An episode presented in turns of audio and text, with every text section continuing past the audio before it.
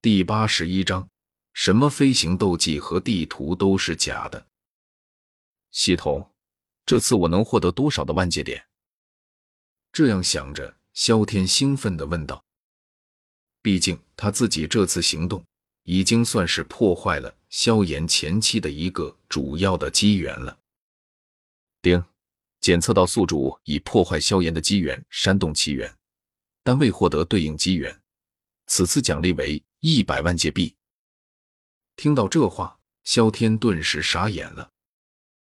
未获得对应机缘，什么情况？自己不是已经把飞行斗技鹰之翼，还有那个记载着净莲妖火位置的地图都抢到手了吗？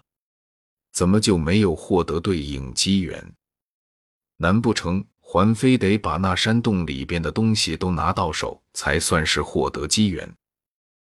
这系统是不是出 bug 了？还有，就算没有把机缘拿到手，自己这次的行动也算是破坏剧情、破坏萧炎的机缘了。结果奖励就一百万戒币，一百万戒币连个普通武器都买不到，这是打发乞丐呢？系统，你是不是出错了？我明明把萧炎的机缘都抢到手了啊！丁，经检测。宿主获得的飞行斗技鹰之翼和地图均为假货，假货？不可能啊！萧天一脸的难以置信。假货？自己拿到的东西都是假的？不能啊！他明明是从那三个石盒里取出来的啊！而且他去的时候也检查过四周，确定他和小医仙是第一批进入的人啊！不过系统也不像是会骗自己的样子。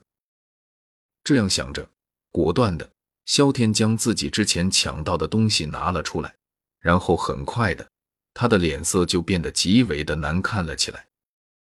因为那所谓的飞行斗技鹰之翼就是个样子货，根本修行不成。至于那张记载着净莲妖火位置的地图，更是胡乱画的，甚至那张地图。竟然开始掉色了！该死，居然真的都是假货！这到底是什么情况？难不成有人先我一步把里边的东西拿到手了？想到这里，萧天的脸都要绿了。他无论如何也没有想到自己的一番辛苦努力，居然全都是白费的。山洞里的东西早就被人拿走了，而且对方还留下了一堆假货。戏耍了他一番，这不禁让萧天极为的愤怒和憋屈。要知道，为了那堆假货，他可是差点死在穆丽那群混蛋的手上的。只是一时半会，他也不知道那个戏耍自己的人究竟是谁，也只能是暂时咽下了这口气了。事实上，他也不是没有怀疑过小医仙，毕竟小医仙的消失太过于突然了。不过思索再三，他还是打消了小医仙的嫌疑，因为小医仙的实力太弱了，根本不足以一个人从悬崖到达山洞。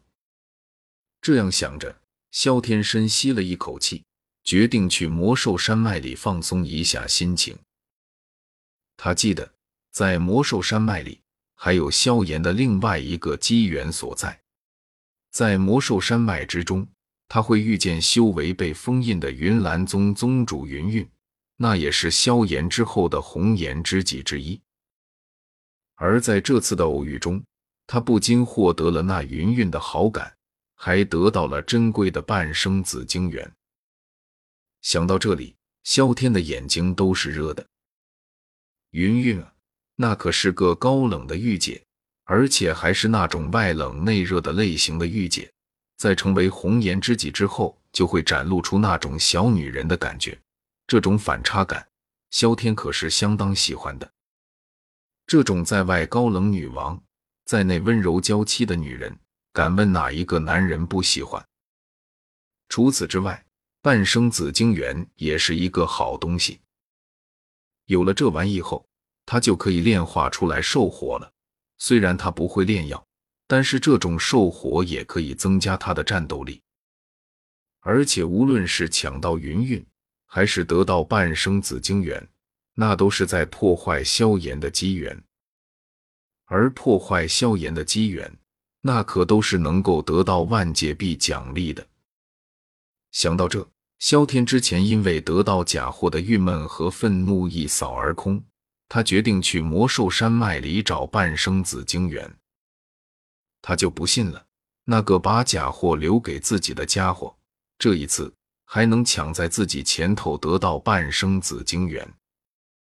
如果这一次还是像上次那样空手而归的话，那他就准备回乌坦城去找自己的好兄弟萧炎。他就不信了，他带着一只主角还能缺机缘，和他作对的敌人还能从主角光环之下活着。此时的他并不知道，那几个事先抢了他想要的东西，还留下假货。阴了他一把的老阴逼们，这一次不仅打算把他想要的半生紫晶元抢到手，还为他精心准备了第二次陷阱。这次的陷阱比上次的更要恶毒，而且上次在跟小医仙相处的时候，他早就已经把那毒性极强的毒药引子，让那萧天在不知不觉之间吸入了体内。现在只要等着自己引爆另外的毒药。那么，那萧天就会因为剧烈的毒药瞬间暴毙。不过，为了保险起见，他们准备了第二重的保障。那小医仙的毒药只是后手而已，真正的还要看千寻疾他们之前的布置。毕竟，萧天这个家伙还有着万界商城系统。低着头，微闭双目，似乎在心中默数着什么。千寻疾的嘴角勾起一抹微笑，剧本已经写好，女一号也已经就位，现在就差另外的男主角，这场大戏就能开幕了。要不是场合不对，千寻疾甚至都要大喊一声 “action” 了。聊天群里此时也热闹非凡。上次让那萧天跑了，众人没有看上好戏，直呼不过瘾。如今不同的剧情。不同的女主角，还是同样的男主角，同样的目的，众人也赶紧纷纷围观过来。亡灵骑士，前排围观，我要当赵高。围观，围观，想看大佬们战斗的英姿。君子剑，前排围观加一，顺便跟云云大佬道个歉。而云岚宗主。武魂殿教皇吓住了，吓住了！你们猜这萧天能不能发现？出云独女，我赌不能发现。那萧天肯定会按照剧情走下去的，而且以那萧天的性格，肯定会想办法占我们云云姐姐的便宜。日出东方，唯我不败。我看也是，这小子就和那个萧炎一个德行。云岚宗主。